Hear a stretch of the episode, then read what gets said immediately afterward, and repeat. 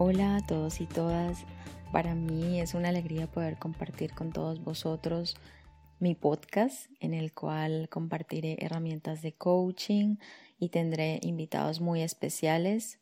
Nada de famosos ni gente extraordinaria, es gente como tú y como yo que un día decidieron cambiar su vida por completo. Así que me parece muy interesante poder compartir con todos vosotros experiencias personales y laborales, ya que muchas veces nos dedicamos a aprender, aprender, aprender, pero realmente nos damos cuenta de cómo hacer las cosas cuando lo hemos plasmado en otras experiencias. En mi caso, creo que ya lo he contado en diferentes ocasiones, pero para quien apenas esté escuchando y me conozca poco y quiera saber un poco de mí, yo soy Juliana Vargas, coach en orientación profesional y reinvención profesional. Y dirás, ¿por qué de todas las ramas escogí orientación profesional? Bueno, pues por una propia experiencia en mi vida que me llevó a hacer algunos cambios y a hoy estar donde estoy. Yo nací en Colombia, en Medellín, eh, y vine cuando tenía 11 años, vine con mi familia, con mis padres, a vivir a Barcelona. Llevo 20 años viviendo en Barcelona y me siento profundamente afortunada de todos los cambios que he vivido en mi vida, de todo lo que me he tenido que superar, de aquellos momentos en los que he sentido que no tenía una identidad porque no me sentía de un sitio ni de otro, pero que al final comprendí eh, después de mi adolescencia que realmente era parte de los dos y que eso me hacía muy rica culturalmente em, y bueno, como persona. Yo estudié ingeniería electrónica en la UPC, en la Universidad Politécnica de Cataluña, y tuve pues la gran fortuna de, de trabajar en diferentes multinacionales. Quiero decir que si bien no me lo esperaba, siempre fue una chica que le gustó liderar, que era muy responsable, muy comprometida y sobre todo muy exigente con ella misma. Eh, lo que me llevó pues eso a trabajar en diferentes empresas em, conocidas en las que aprendí muchísimo eh, pero que llegó un momento en el cual no me sentía completamente reconocida. Y también me di cuenta que estaba un poco cansada de, de ir siempre al límite. Ah, eran unos horarios absolutamente interminables y la energía no me daba apenas para comer, trabajar, descansar y volver, así cada día. Así que esto me llevó realmente a preguntarme si quería seguir con una vida de autoexigencia y si quería seguir con una vida de hacer, hacer, hacer y no parar.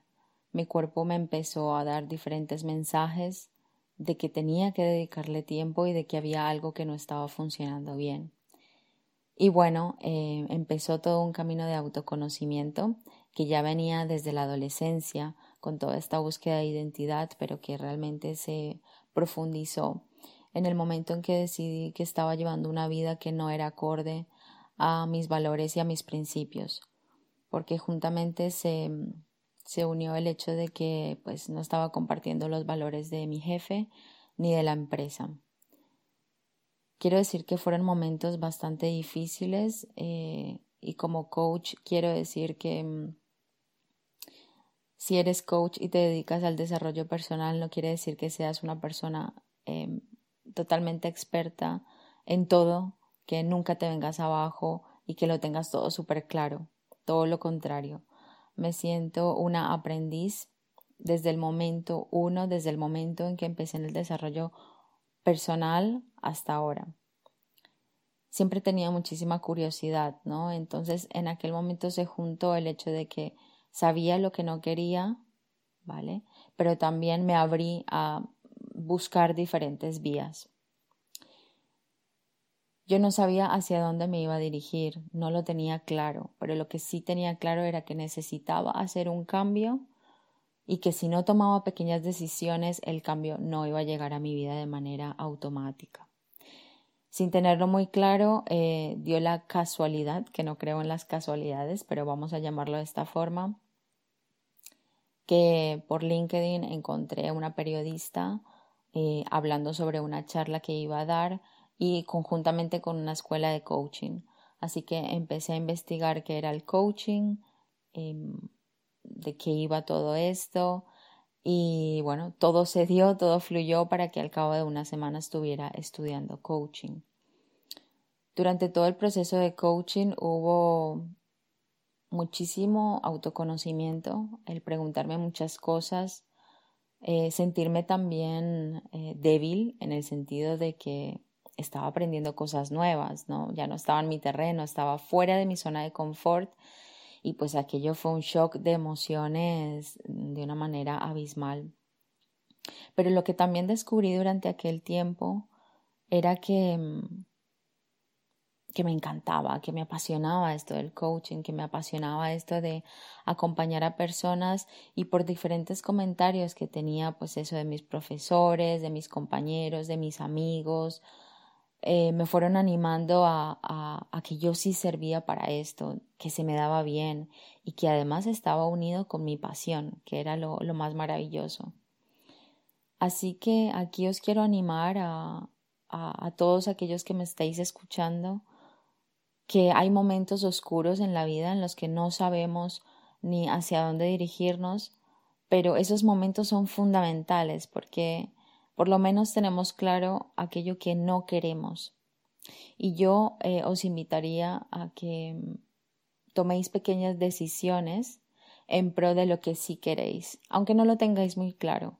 Pero a medida que vamos tomando pequeños pasos, nos vamos aclarando.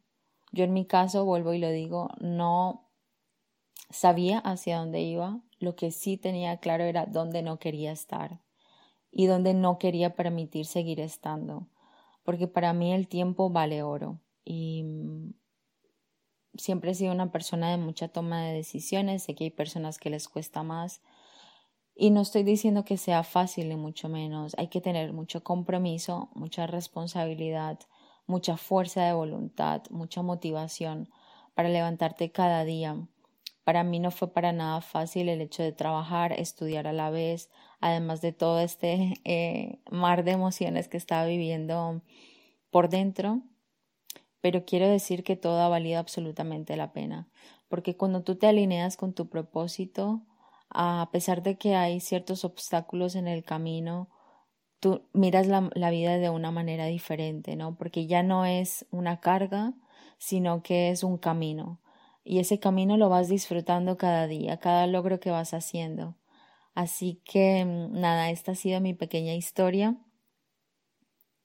Eh, el, digamos que mi mayor deseo era compartir con vosotros mi experiencia, que os llevéis de aquí eh, el hecho de que no somos perfectos, no siempre tenemos las cosas claras, no siempre tenemos que estar alegres, no siempre tenemos que luchar, venga por todo y no parar.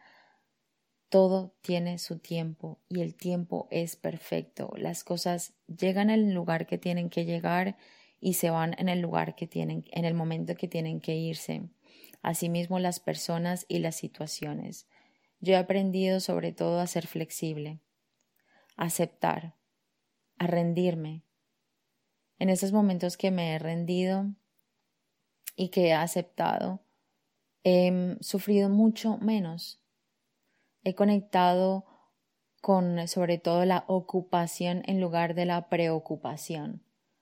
Así que nada, estas pequeñas distinciones son las herramientas con las que trabajamos en coaching, además de muchas otras, pero que os quería compartir. Eh, deciros que durante este mes de mayo estaré compartiendo, además de mi historia y más herramientas de coaching, otras historias eh, con invitados super, invitadas e invitados súper especiales que espero que disfrutéis tanto como yo. Y nada, un abrazo a todos y gracias por escucharme.